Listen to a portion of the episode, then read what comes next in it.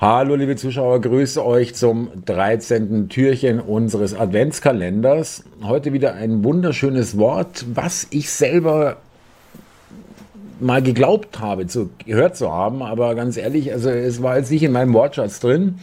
Äh, die Schnurrpfeiferei. Worttrennung Schnurrpfeiferei, Plural Schnur, Schnurrpfeifereien.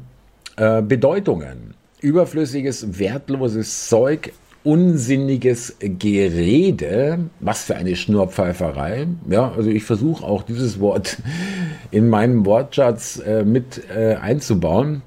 Herkunft, das Wort ist seit der Zeit um 1750 belegt. Äh, Duden stellt das Wort zu dem veralteten Schnurrpfeife, schnurrende Pfeife, das dann auch die Bedeutung Kinderei, Unnützes angenommen hat. Ableitung von Schnurrpfeife mit dem Ableitungsmorphen Morphem Ei.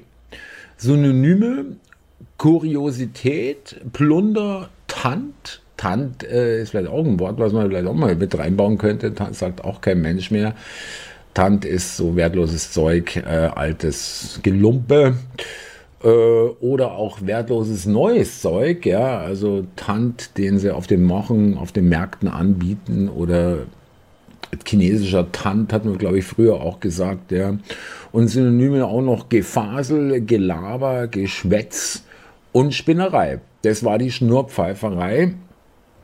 Beispiele hier wird ein Zitat genommen, auch ein paar Schnurpfeifereien sind da, die ein geistlicher Beamter vorzeigt.